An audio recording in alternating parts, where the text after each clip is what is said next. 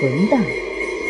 旦角里那么特殊的一个行当，他们通常穿着白色有水袖的褶子或长佩，幽艳而鬼魅，踮起脚尖，踏着碎步，捏细嗓子，拖长声音喊一句：“冤啊！”让人脊背都凉了。是旦角，所以都漂亮、年轻，有着万千心事，一缕幽情，娇怯却灵魂无主。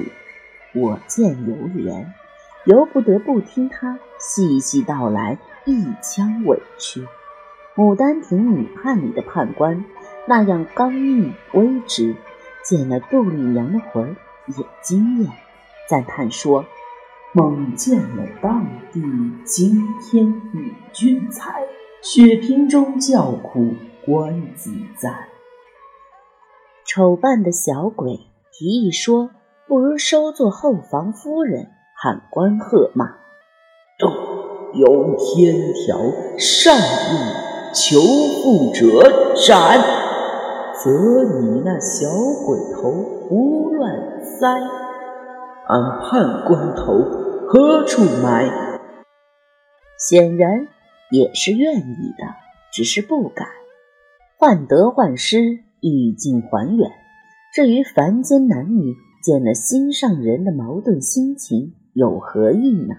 也正是为了这一份怜香惜玉情怀，判官查了鬼部，又寻花神，最后许杜丽娘随风游戏，尸身不朽。好等那秀才柳梦梅来掘坟成亲。好一个多情的判官！阳光斜斜地照进剧团的服装间，小婉清香导窃，按照封条开启了所有的梅音音箱，《牡丹亭》《西厢记》《风筝误》，箱子足有五六口之多，收藏颇丰。小婉一一打开。将绫罗绸缎挂了满架，徘徊其间，仿佛走在一座没有日照的花园里。明灵的行头本身已经是一出精彩绝伦的折子戏。当那些衣箱打开，旧时代的色彩便水一样的从衣裳的褶层里，从水袖底下，从绣线的缝隙流泻而出，像关掉了音响的情色电影。在没有月光的暗夜里，独自妖娆。服装的性感是无可言喻的，亲密然而矜持。小婉是学服装设计的，深深知道试衣的人多半都有强烈的自恋倾向。若梅英是其中尤甚者了。这是戏衣的世界，灵魂的园林，充满着若梅英的气息。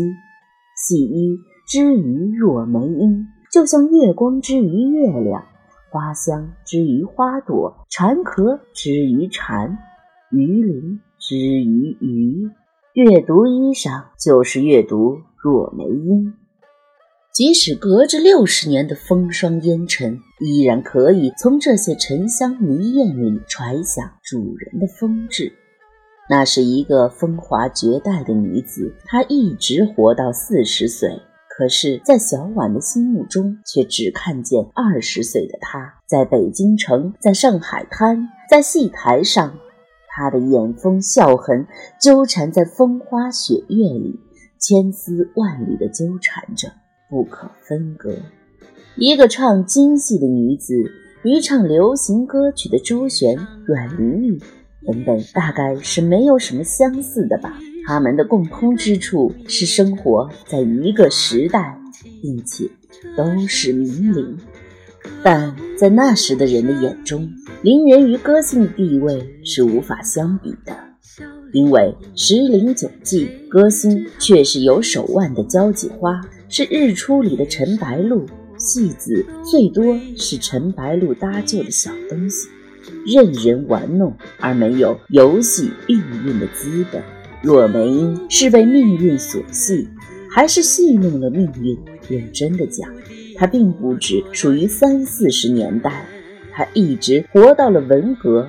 生命远比旧上海的金嗓子们真实的多，也风尘的多。然而，所有死去的人的记忆，无论远近，都属故事。如果故事的真相被淹没、被遮盖，有了不同版本，就成了传奇。小婉想象着若梅英扭扭捏捏地穿着荷叶边的改良旗袍的样子，大概远不如上海歌星的潇洒惬意，而多半是有些局促的。老北京的戏子是从小被班头打骂惯了的，规矩严，功课重，难得出趟门，就好像林黛玉进荣国府，不敢多行一步路。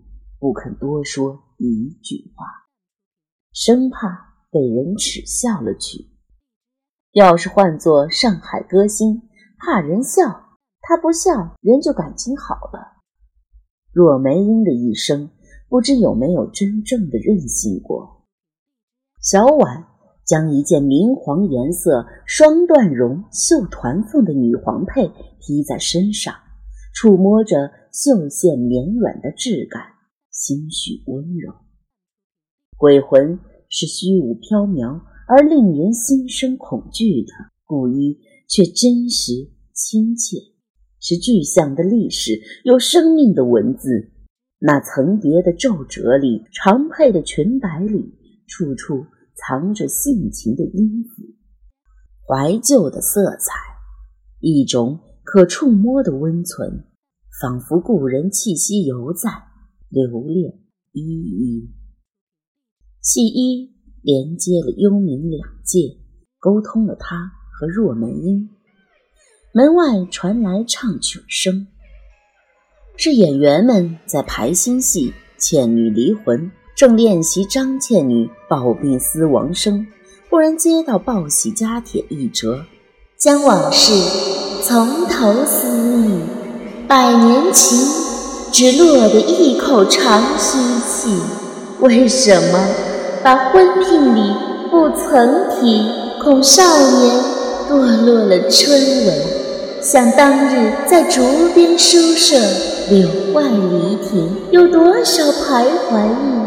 真乃匆匆去极，再不现音容潇洒，空留下这词汉清奇。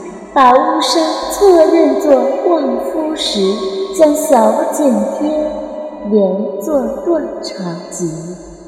恰微雨初盈，早皓月穿窗，时行云欲飞。因是新戏，演员们唱得略觉凝滞，有气无力的一种味道。倒也与曲意暗合，想那张倩女一边向自己魂离肉身去追赶王生，身双成对去了。